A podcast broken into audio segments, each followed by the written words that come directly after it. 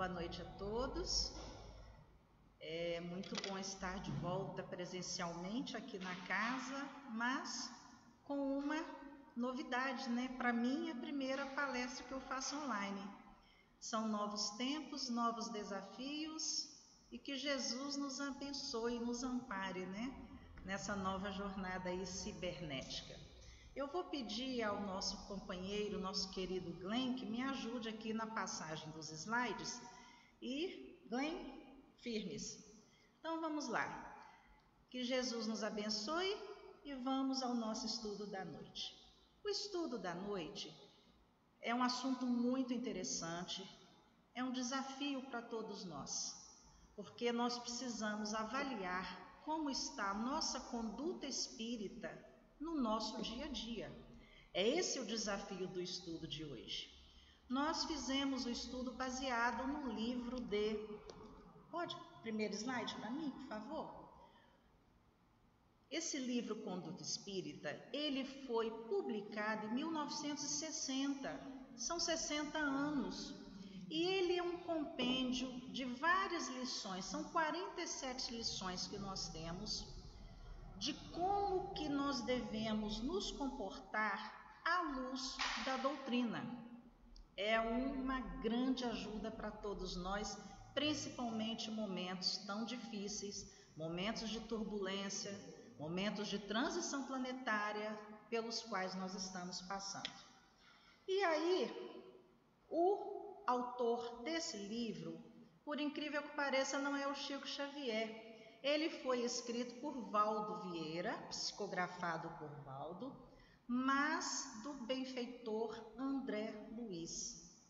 E esse livro, como conforme eu já disse, ele nesse primeiro slide, no prefácio de Emmanuel, na psicografia de Chico, ele diz que ao ler este livro equivale a ouvir um companheiro fiel ao bom senso.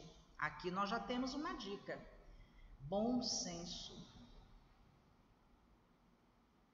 E se o bom senso ajuda a discernir, quem aprende a discernir sabe sempre como deve fazer. Eu achei muito interessante Emmanuel nos convidar a análise de como que está o meu nível de bom senso. Né? Então nós vamos analisar isso nessas lições. E aí nós temos o grande Paulo de Tarso que vem e nos fala Cada um examine sua própria conduta e então terá o de que se glorificar por si só. Né? Então, nós vamos, então, neste estudo fica a primeira pergunta: como está a minha conduta? Né? No slide 2, nós temos uma imagem, uma figura é muito interessante quando se trabalha com imagens, com figuras, porque nós somos seres muito visuais. Vivemos numa sociedade muito visual e muitas das coisas que a gente ouve no estudo, numa palestra, muitas vezes a gente esquece, mas aquela figura chama atenção. E como a gente pode analisar, né? Nessa figura a gente vê um, um orangotango onde ele pergunta, ele está pensando, olha a imagem dele, olha a carinha dele. Eu, depois de ter discutido com alguém e lembrado que estou tentando evoluir espiritualmente. Alguém já passou por essa situação? De num momento de cólera, no impulso, você ter dito uma palavra agressiva, você ter tomado uma atitude impensada, e essas atitudes impensadas, essas palavras malditas no sentido de, né, de você dizer mal, isso traz consequências para todos nós. É aquele momento da explosão. E o benfeitor André Luiz, ele tem nessas lições do livro Conduta Espírita, ele tem, por exemplo, como é que eu estou procedendo no lar? Como que está o meu comportamento no lar? Como é que está o meu comportamento perante a criança? Então, essas letrinhas em azul ju mostra justamente o título do capítulo e nós tivemos, por questão de tempo, de é muitas vezes agrupar vários capítulos num só slide para a gente poder pensar, né? Então, o benfeitor ele diz que calar todo impulso de cólera ou violência, moldando-se ao evangelho de modo a estabelecer harmonia em si perante os outros. E aí o benfeitor ele vai nos dizer que o lar é a escola primeira. E é justamente no lar onde as nossas relações afetivas sofrem as maiores influências do nosso comportamento, das nossas atitudes. Então é isso que o benfeitor nos traz a refletir.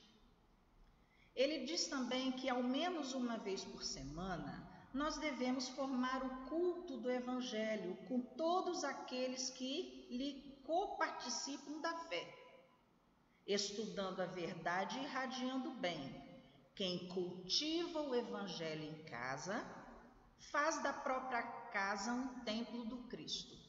É muito importante nós que somos espíritas cultivarmos com a nossa família, uma vez por semana, o Evangelho no lar, o culto do Evangelho no lar. André Luiz, no livro Os Mensageiros, ele diz que o, o Evangelho no lar, ele, ele retrata, que ele diz que é o seguinte, que é, traz uma blindagem no lar pelo culto do Evangelho. Acende claridades espirituais em torno da nossa casa e torna o lar uma fortaleza contra as entidades das sombras que experimentam choques de vulto e se afastam. Então, toda vez que nós fazemos o Evangelho no lar, a psicosfera, a ambiência da nossa casa, ela muda, criando uma blindagem contra aqueles irmãos menos felizes que muitas vezes se aproximam para causar perturbações. E também é, o, a, os benfeitores dizem que quando se faz o evangelho se acende essas claridades espirituais, são focos de luz e isso também a espiritualidade amiga utiliza essas vibrações de amor, essas vibrações positivas para ajudar muitos companheiros, espíritos em sofrimento, espíritos infelizes que são ajudados com as nossas vibrações. Então é muito importante a gente, né, cultivar o evangelho. Passando para o slide número 3, o benfeitor André Luiz nos convida a analisar como está a nossa conduta na via pública, como está a nossa conduta na sociedade. Joana de Ângeles já disse que nós somos seres sociais, nós somos feitos para viver em sociedade. E como é que está o meu convívio nessa sociedade? Principalmente em momentos de tanta turbulência, a pandemia causa um estresse muito grande psicológico, emocional, físico, vai nos levando ao limite. E aí, como que esse, essas atitudes, esses sentimentos, esses pensamentos estão fazendo com que eu me comporte nessa sociedade que eu estou inserida? Não é mesmo? Não podemos esquecer que Somos seres no momento de transição, no momento de pandemia. As redes sociais, o nome já diz, é uma rede social. Ela está presente na nossa vida de sociedade. Como é que nós estamos nos portando perante essa sociedade nas redes sociais? Eu vou fazer uma abordagem de uma mensagem que eu vi outro dia no Facebook e eu achei interessante. Lá estava escrito o seguinte: eu coloquei que é o caso da maçã e da pera. Eu achei interessante, eu vou, eu vou pedir permissão para ler, porque aí eu lendo eu vou me ater exatamente ao sentimento que essas palavras nos tornam. Antigamente nas redes sociais, até um, né, um tempo atrás, era mais tranquilo, né? Então uma pessoa postou assim: Eu gosto de maçã. A outra pessoa respondeu: Legal, eu gosto de pera. Que bom! E o assunto acabou por aí. Mas na atualidade, com o nível de estresse que nós nos encontramos, as redes sociais se tornaram campos de batalha. E aí hoje como é que seria essa conversa? Hoje seria assim: eu gosto de maçã. Algum preconceito contra, contra a pera, a pessoa responde. Aí a pessoa fala: não, eu só prefiro maçã. Então você odeia pera? Não, eu não disse isso. Maldito odiador de pera.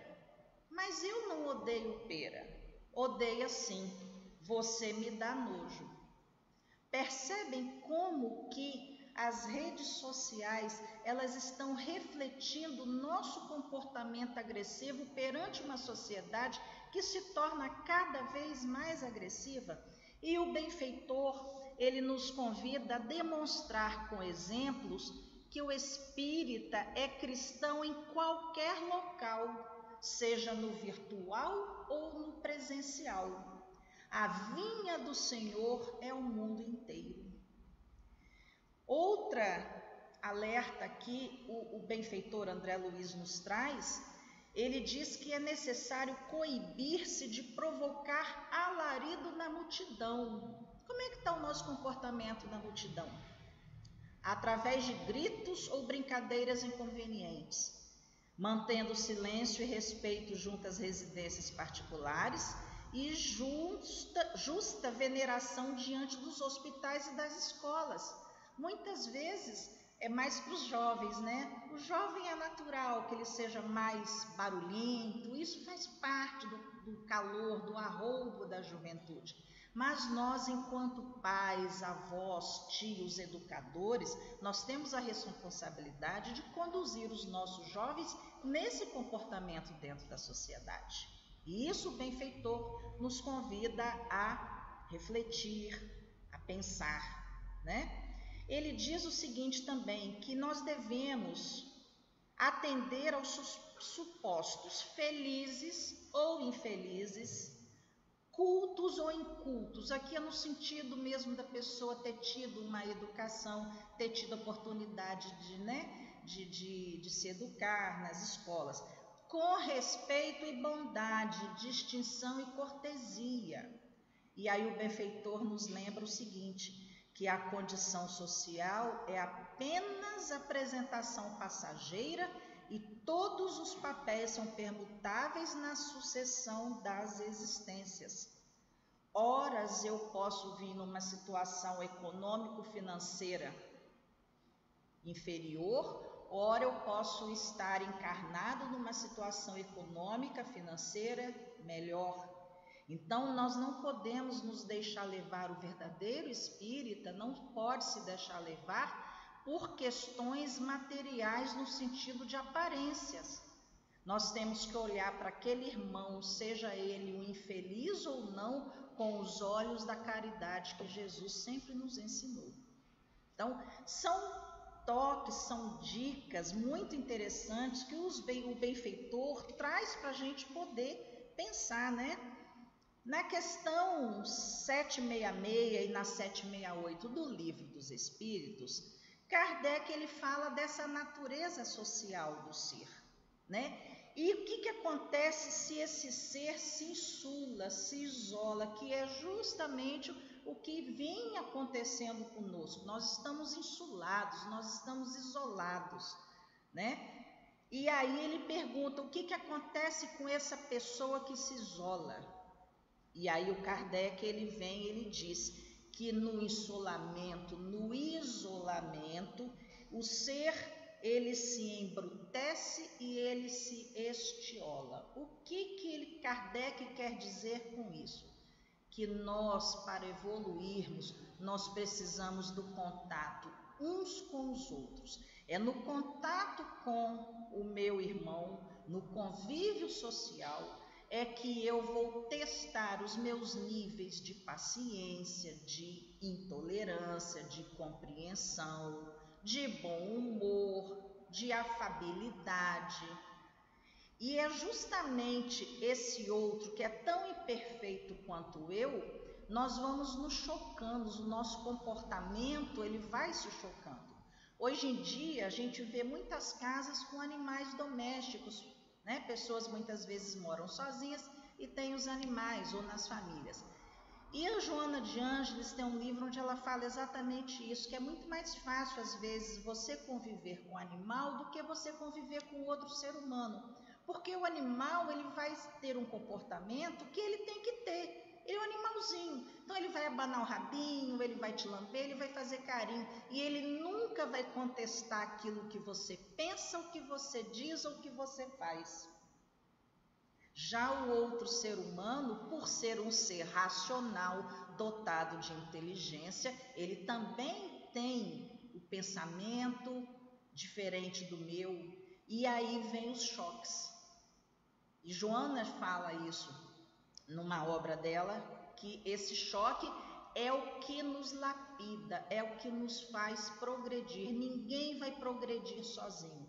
Por isso que neste livro eu acho assim fantástico é, é, é do Valdo Vieira é, ele trazer para nós esses toques, essas dicas. É como se fosse um manualzinho de comportamento e já tem né, 60 anos e continua tão atual.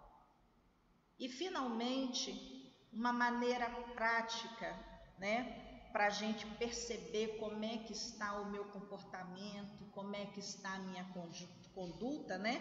Kardec pergunta na questão 919: qual é o meio mais prático de eu me melhorar nesta vida e resistir à atração do mal? E aí nós temos Santo Agostinho, numa belíssima lição, e Santo Agostinho ele nos diz o seguinte: Fazei o que eu fazia quando vivi na terra. Ao fim do dia, eu interrogava minha consciência, passava em revista o que fizera e perguntava a mim mesmo: se não faltar alguém, algum dever, se ninguém tivera motivo para de mim se queixar. E aí? Olha que dica bacana de Santo Agostinho. A gente deita à noite antes de dormir, fala assim: como é que foi o meu comportamento hoje? Eu dei motivo para alguém se queixar de mim? O que, que eu fiz de errado hoje? O que eu posso melhorar? E aí, Santo Agostinho fecha o pensamento dizendo que examinai o que pudestes ter obrado, que você fez de obra qual foi a sua conduta? Qual foi a sua atitude? Qual foi o seu comportamento? Contra Deus e contra vós mesmos. As respostas vos darão indicação de um mal que precisa ser curado. Ah, essa noite, essa noite eu estou pensando aqui, eu fui indelicada lá na casa espírita com uma colega de ideal espírita. Eu dei uma resposta meio atravessada para ela. Eu preciso corrigir isso em mim. Aí você faz a oração, você pede perdão a Deus, pede a Ele para te orientar, para te dar forças para você vencer essa sua má inclinação e bola para frente. No dia seguinte, na semana seguinte, quando você encontrar com aquele, com aquela colega, com aquele companheiro, ô oh, minha amiga, aquele dia você me desculpa, eu não estava num bom dia. Pronto, é assim que a gente vai lapidando, é assim que a gente vai construindo esse novo ser, né? Glenn, meu companheiro de técnica, seguimos.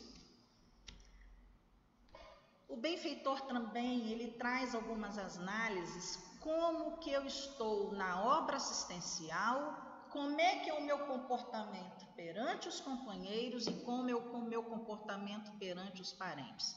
E aqui a gente tem justamente aquele slide, né, aquela figurinha, mais uma figurinha para a gente pensar, né? O cérebro está falando ali com a pessoa que está dormindo. Olha nós aqui fazendo a nossa análise que Santo Agostinho ainda há pouco nos orientou. E aí vai descansar de boa? O cérebro pergunta. Sim, já pedi perdão a Deus e agora vou descansar. Aquele que pede a Deus o perdão de suas faltas só obtém se modificar sua conduta. E aí nós temos que pensar que o trabalho de construção, o trabalho de reforma íntima, ela tem a prece, a análise, que é muito importante, mas ela exige o esforço de mudança de conduta. É, Tiago já dizia, né? É, que nem só é, que somente a prece não basta, é preciso também as ações. E é essa ação aqui que o benfeitor nos convida.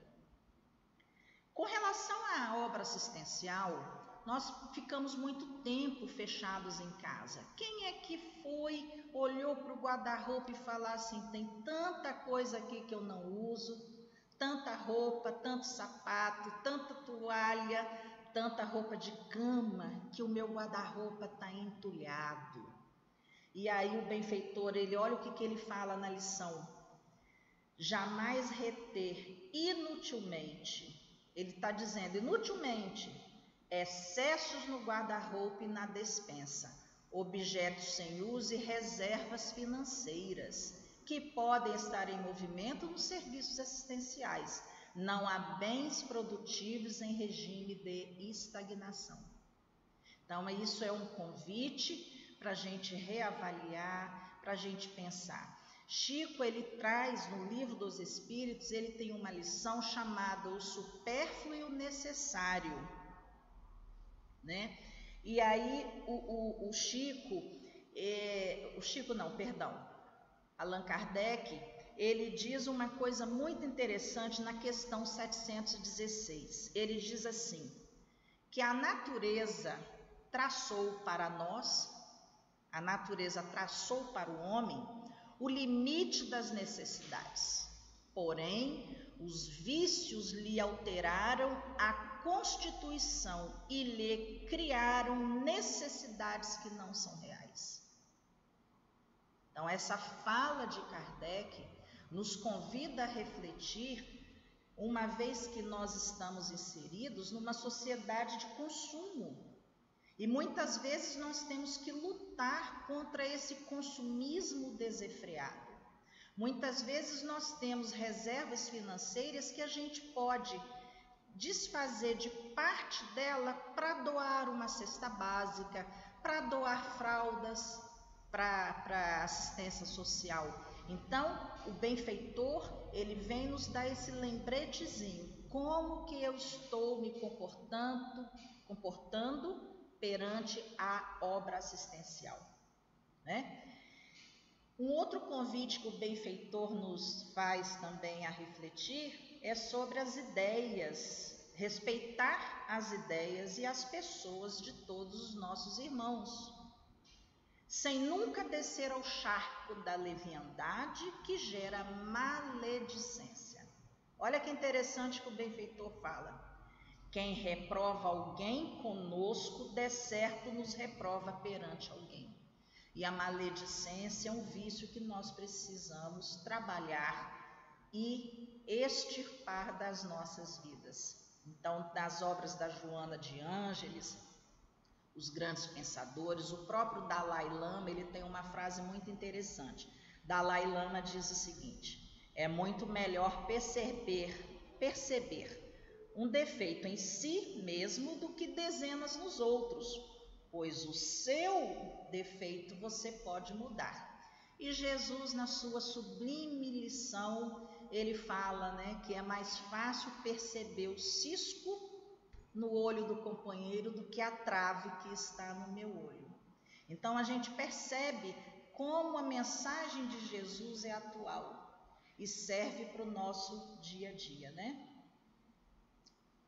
É, com relação aos parentes, o benfeitor nos convida a melhorar sem desânimo. Olha o detalhe da palavra: sem desânimo, os contatos diretos e indiretos com os pais, irmãos, tios, primos e demais parentes.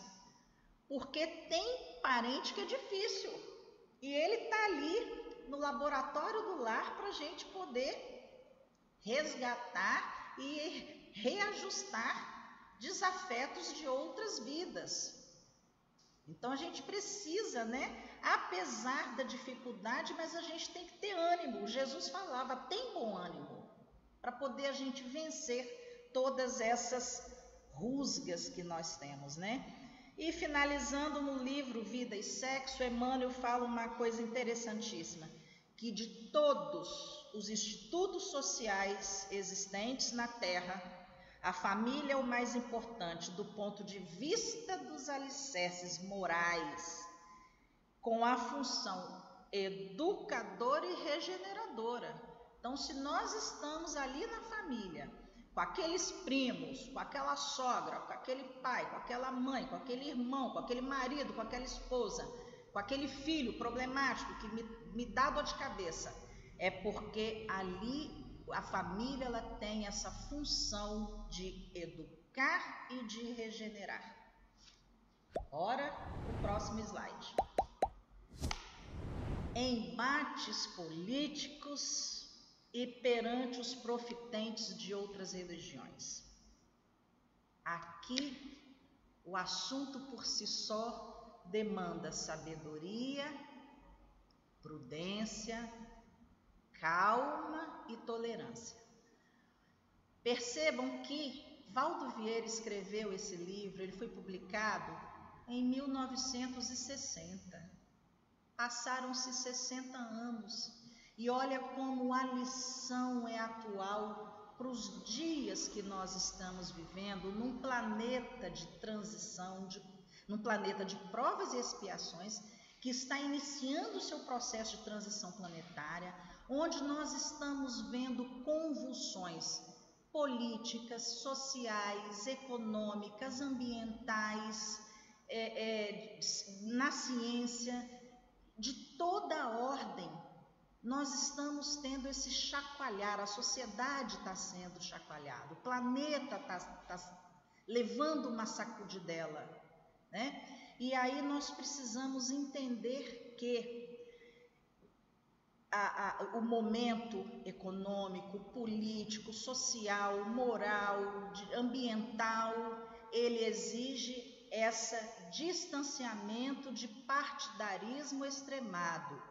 E aí o benfeitor André Luiz, não sou eu que estou dizendo, André Luiz ele diz que paixão em campo, sombra em torno. É claro que todos nós, em qualquer país que, se a, gente, que a gente analisa, existe uma preferência por A, por B ou por C, uma identificação por A, B ou C, uma identificação de ideias, uma identificação de ideais, uma identificação de pensamentos. Não importa, mas o importante é você manter o discernimento. E mais à frente, o benfeitor nos diz que o discernimento é caminho para o acerto. Então nós podemos ter as nossas, os nossos pensamentos, os nossos ideais, as nossas preferências, não importa, contanto que tenhamos o respeito com o outro e não guerras declaradas. Isso não vai levar. Antes de qualquer coisa, essa imagem, nós temos que lembrar que, independente do país onde eu esteja, eu sou cidadão do planeta Terra e o nosso governador é o nosso Senhor Jesus Cristo. Então, antes de nós termos né, a nacionalidade no país A, B ou C, eu tenho que ter essa convicção de que antes de qualquer coisa eu sou cidadão do mundo e como como cidadão do mundo, eu preciso construir esse planeta de regeneração. E como que eu vou construir com essas guerras declaradas? Então a gente precisa vigiar como que está o nosso comportamento nos embates políticos, se eu não me engano é a lição 10, e perante os profitentes de outras religiões, que nós temos companheiros, irmãos em Cristo que professam as outras religiões. Esses irmãos merecem o nosso respeito, como nós também devemos ser respeitados. O benfeitor, eu vou pedir licença para ler uma coisa aqui que eu acho que é interessante.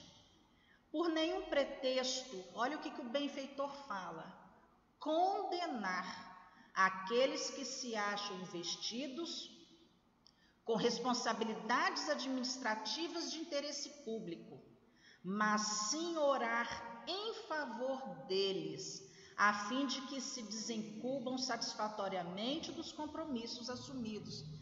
Não importa em qual país, não importa qual regime de governo, não importa quem esteja à frente da condução daquele país, se seja o fulano ou o ciclano, mas os benfeitores nos convidam a orar para que eles façam uma boa condução naqueles países que eles foram eleitos para conduzir aquela nação, aquele povo. Então, é claro que nós podemos não concordar, nós podemos criticar, mas sempre com respeito e essa crítica construtiva. Colocar amor, seja quem for, aonde for. Porque é isso que vai fazer com que a gente construa um planeta melhor né? Tem uma outra fala interessante do benfeitor, que ele diz o seguinte: olha que bacana. Não exasperar-se em oportunidade alguma. Aqui ele já abriu o leque.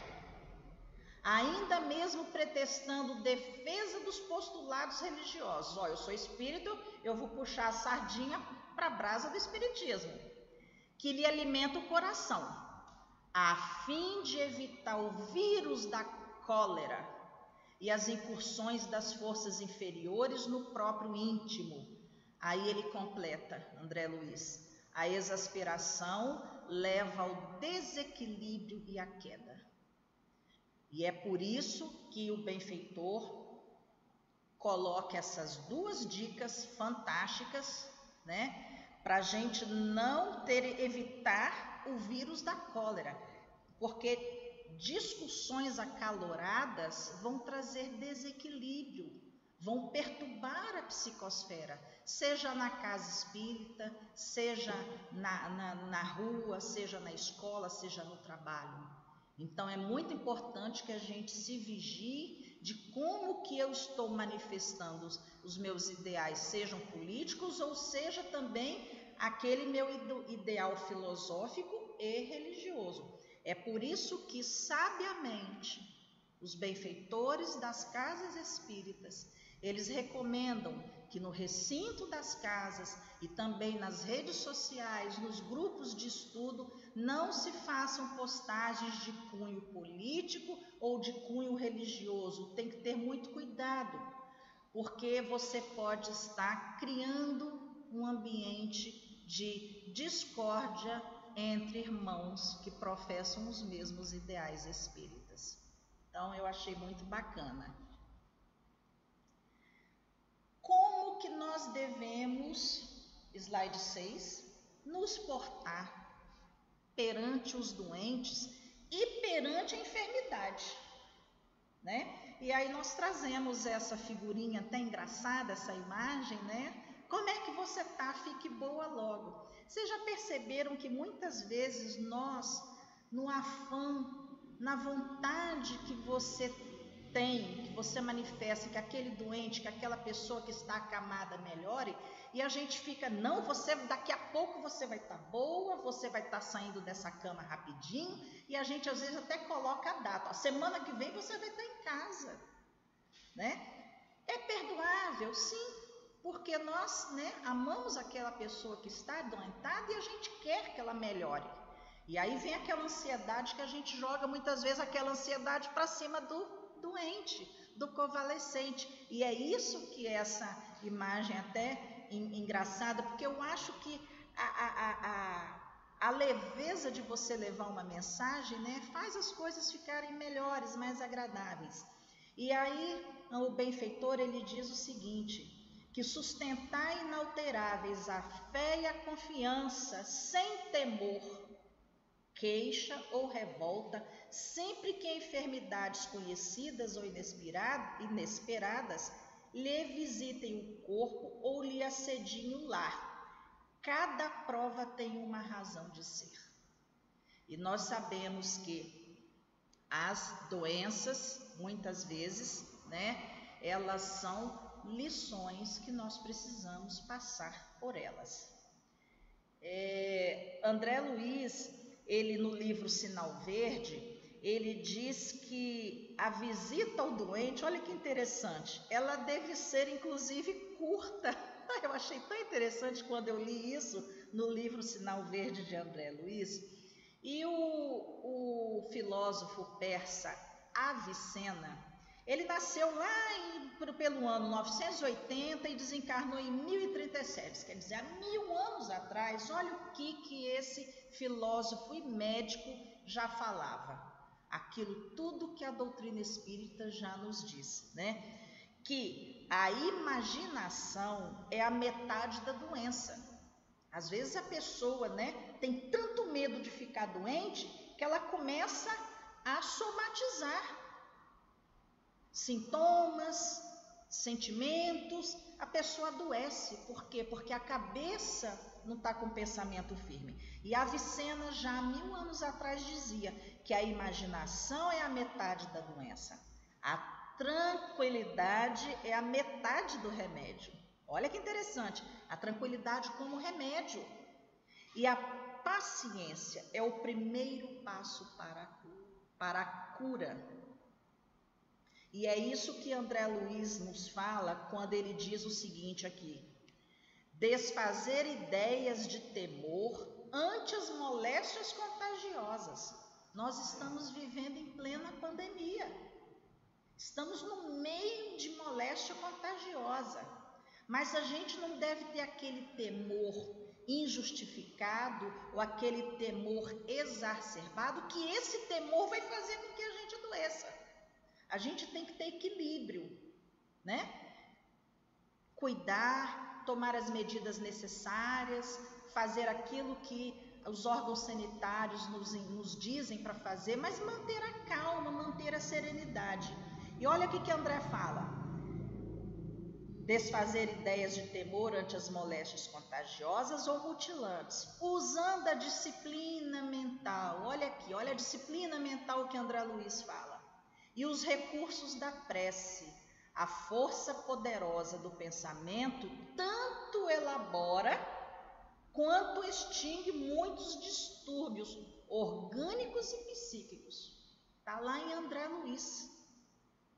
Então, a nossa mente é um dínamo. Nós temos um colega palestrante que eu gosto muito, o Leomar Borgo. Ele fala que a mente é um dínamo. Então, você cria e você você tem a possibilidade, o potencial de criar doenças e você tem o potencial de terminar com essas doenças. Então nós temos que ver como é que anda a nossa psique, né? E aí Jesus, naquela frase que nos alivia muito, Jesus diz: Vinde a mim todos os que estáis cansados e oprimidos, e eu vos aliviarei. Então, gente, nós temos que encontrar o alívio em Jesus, porque ele jamais nos abandona, né? Eu vou pedir, já que o assunto está em voga, nesse livro aqui de André Luiz, Evolução em Dois Mundos, é muito interessante. André Luiz ele fala que a imunologia perfeita é a gente fazer boas atividades no sentido de amor ao próximo, de uma vida mais tranquila, de uma vida centrada no Evangelho. Essa é uma forma da gente ganhar a imunologia perfeita. E ele diz que o amparo aos outros cria amparo a nós próprios. Quando eu amparo o outro, eu me amparo. Motivo porque os princípios de Jesus, desterrando de nós animalidade e orgulho, vaidade e cobiça, crueldade e avareza, e exortando-nos à simplicidade e à humildade, à fraternidade sem limites e ao perdão incondicional. Estabelecem, quando observados, a imunologia perfeita.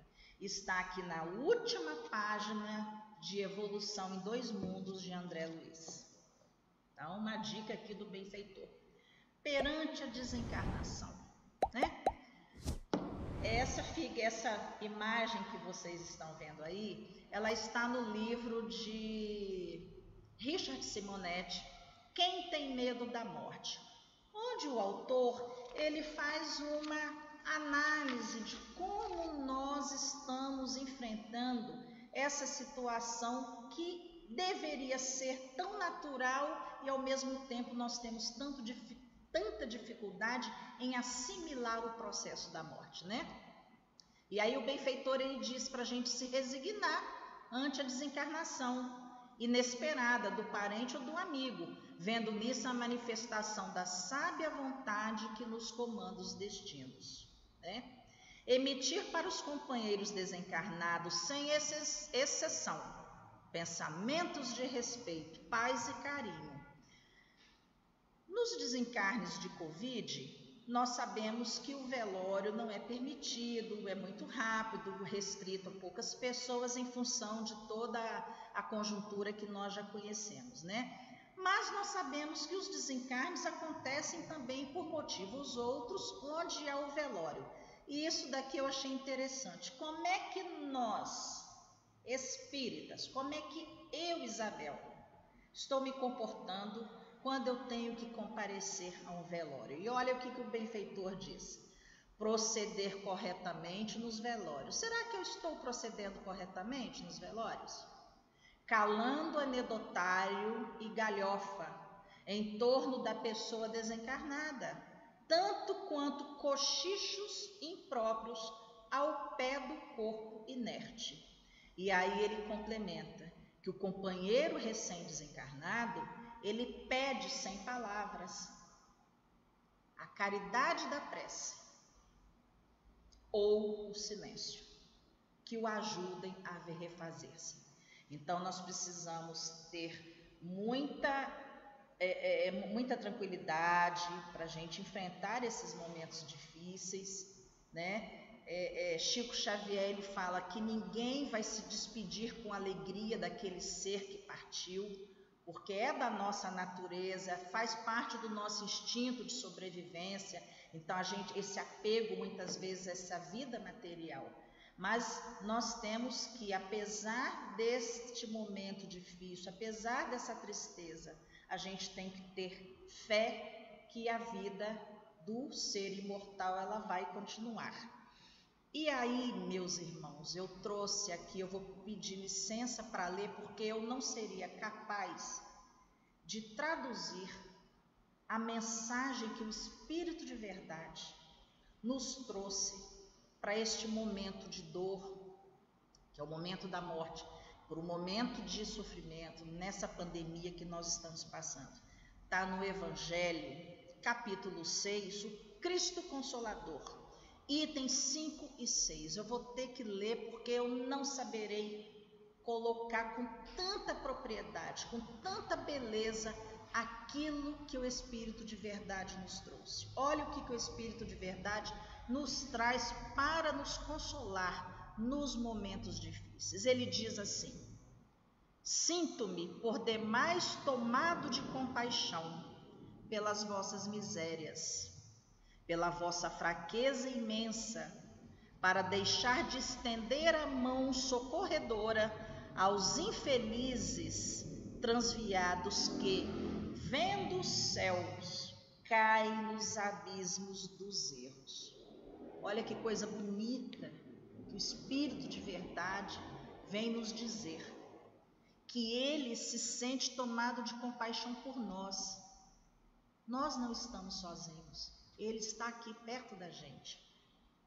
E aí, olha que coisa maravilhosa que ele vem nos trazer como consolo para esses momentos tão difíceis pelos quais nós estamos passando. Perdas de amigos, perdas de, de parentes pela Covid, por outras doenças, as nossas dificuldades, tantos irmãos desempregados, tantas pessoas famintas. É um problema geral, é um problema do planeta. E aí Jesus, como governador sublime do nosso planeta, ele vem e diz assim: "Olha que bacana. Venho instruir e consolar os, pobre de, os pobres deserdados. Venho dizer-lhes que elevem a sua resignação ao nível de suas provas, que chorem porquanto a dor foi sagrada no jardim das oliveiras. Mas que esperem, pois que também a eles os anjos consoladores lhes virão enxugar as lágrimas. 1863 Espírito de Verdade. Então, meus irmãos, vamos com esta mensagem do Espírito de Verdade acalmar os nossos corações. No item 8 é como é que nós vamos nos portar, estou olhando a hora aqui, perante os fatos momentosos. O que são esses fatos momentosos? São aquelas coisas que a gente vê na televisão, de tragédia, e aí ele coloca assim: em tempo algum empolgar-se por emoções desordenadas. Olha o que, que o benfeitor traz. Não vamos nos empolgar por emoções desordenadas, ante ocorrências que apaixonem a opinião pública, como, por exemplo, delitos, catástrofes, epidemias, fenômenos geológicos e outros quaisquer. Acalmar-se é acalmar os outros. Eu, há pouco tempo, há uns seis meses, eu tive acompanhando uma pessoa ao médico, mais ou menos uns oito meses. A pessoa teve um ataque de pânico, deu arritmia cardíaca. Falou, estou tendo infarto. Vamos ao médico. Chegamos lá no médico. O cardiologista olhou para ele e falou assim: o senhor está tendo um ataque de pânico o senhor não está tendo problema de coração. Aí ele virou e falou assim: O senhor assiste muito a televisão? Assisto. Então o senhor desligue a sua televisão. O que, que o médico quis dizer com isso? Ele não está dando um conselho para a pessoa se desinformar mas para a pessoa ser comedida, porque quando a gente liga a televisão, meus irmãos, seja no canal A, B, C ou D, nós recebemos uma enxurrada de notícias terríveis, de doenças, de mortes, de crimes, de assassinatos de toda ordem. E aquilo gera na gente uma comoção, uma revolta, e a gente vai recebendo aquilo. Há pouco tempo houve um crime né, hediondo com uma criança. Aquela notícia daquele crime, quando a gente vê na prim a primeira vez, a primeira notícia que chegou, automaticamente nós, nós, nós nos revoltamos, nós ficamos encolerizados. Ah, esse camarada, ele precisa ser exterminado. Num primeiro momento. E aí aquela notícia daquele crime hediondo, ele passa de manhã, ele passa ao meio-dia, ele passa à noite, ele passa às 10 horas da noite nos vários canais da televisão, dos meios de comunicação. Então você vai recebendo aquilo e aquilo vai alterando a sua psique, aquilo vai alterando a psicosfera da sua casa, do seu santuário, que é o seu templo, a sua casa é o seu templo, é o seu santuário e é o seu santuário íntimo. O santuário está dentro de nós, é o nosso templo íntimo. De que que eu estou alimentando a minha alma? Porque Paulo já dizia, né? Jesus dizia: nem só de pão vive o homem. Nós precisamos do pão espiritual, que é a prece, do pão espiritual, que são os bons sentimentos, mas nós precisamos fazer uma blindagem. O que que eu estou bombardeando a minha mente, a minha psique? de coisas negativas, para, pensa, reflete.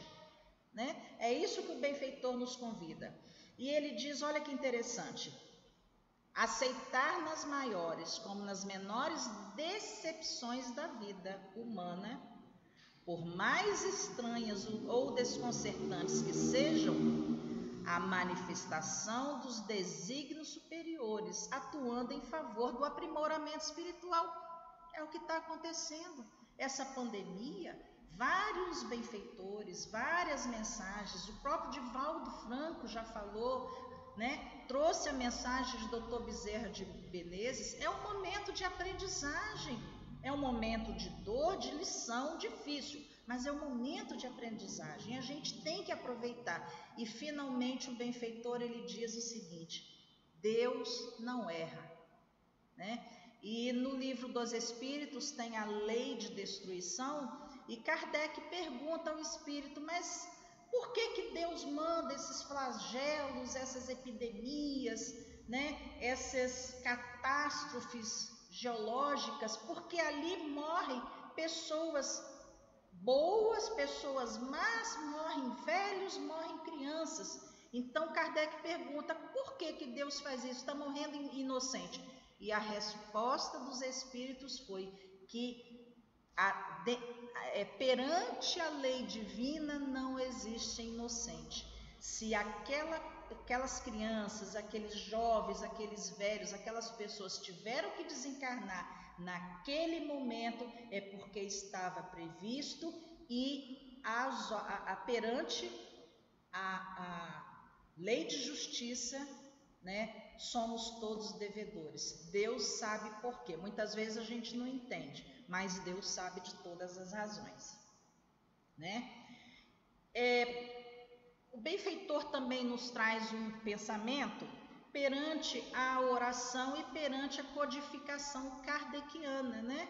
E aí Kardec ele diz na questão 659 que Há três coisas nós podemos fazer com a oração. Nós podemos louvar, nós podemos pedir e nós podemos agradecer. Como é que nós estamos orando?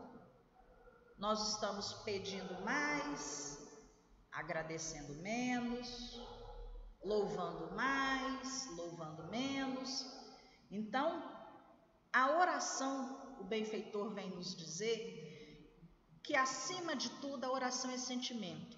Às vezes a pessoa, né, ela não tem assim muito manejo. Ah, eu não sou boa de fazer oração. Às vezes, ah, fulano, você quer fazer oração no estudo tal, você quer fazer oração na casa espírita?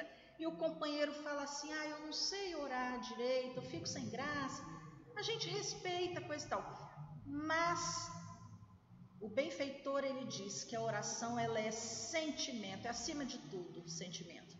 Tem uma música Romaria que eu gosto demais e na letra o, a pessoa, né? Ela era uma pessoa simples, era um peão, né? Vivia na fazenda, mexia com cavalos, era um boiadeiro. E aí teve um momento que ele na oração ele diz assim, ele vai até a cidade fazendo uma romaria, entra na igreja e ele não sabia orar. E ele diz assim: Como eu não sei orar, eu só queria mostrar o meu olhar, o meu olhar, o meu olhar. Então a oração dele foi apenas o olhar. Muitas vezes a oração muda com o sentimento, ela é aquela que vai chegar mais alto, né? E Meimei, sempre maravilhosa, querida Meimei, com a sua sabedoria, com a sua benevolência, com a sua doçura, Meimei ela diz o seguinte: que a oração nem sempre nos retira do sofrimento, mas ela sempre nos reveste de forças para suportá-lo. Então, nós temos que ter a certeza que nenhuma oração ela vai estar perdida. Nenhuma oração ela é em vão e nenhuma oração passa despercebida pelos benfeitores e pelo Pai, né? Que ela vai sempre nos fortalecer a superar. Na codificação kardeciana, para a gente quase fechar o nosso estudo, Kardec diz o seguinte: que reconhece-se o verdadeiro espírita pela sua transformação moral, opa, conduta espírita, transformação moral, e pelos esforços que emprega para domar suas más inclinações, está lá no Evangelho. Então, nós espíritas temos que ser reconhecidos pelo esforço que nós estamos fazendo para domar as nossas más inclinações. Hermance do Fox, ela tem uma frase, inclusive eu postei hoje no Facebook, ela diz o seguinte, que a proposta espírita, olha que interessante que ela diz, para a gente não ficar tão desanimado.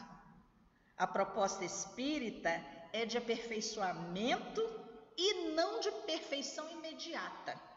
O objetivo é sermos melhores e não os melhores.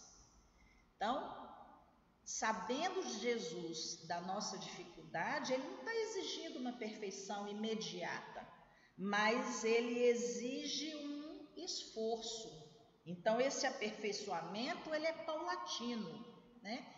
E finalmente nós vamos finalizar com essa imagem belíssima do nosso doce, querido e amado Jesus, onde ele diz que ele é o divino pastor. Somos o rebanho, Jesus é o divino pastor. E para finalizar, gostaríamos de deixar essa frase belíssima que Jesus nos disse eu acho tão linda essa foto de Jesus. Quer dizer, é uma imagem, mas que a gente coloca na tela mental, que nós ainda necessitamos, né? Para a gente poder levar o pensamento a Ele. E aí ele diz: Eu sou a luz do mundo. Quem me segue nunca andará em trevas, mas terá a luz da vida. Né? E, meus irmãos, meus queridos companheiros, para finalizar, Lembremos que Jesus é o nosso guia e modelo.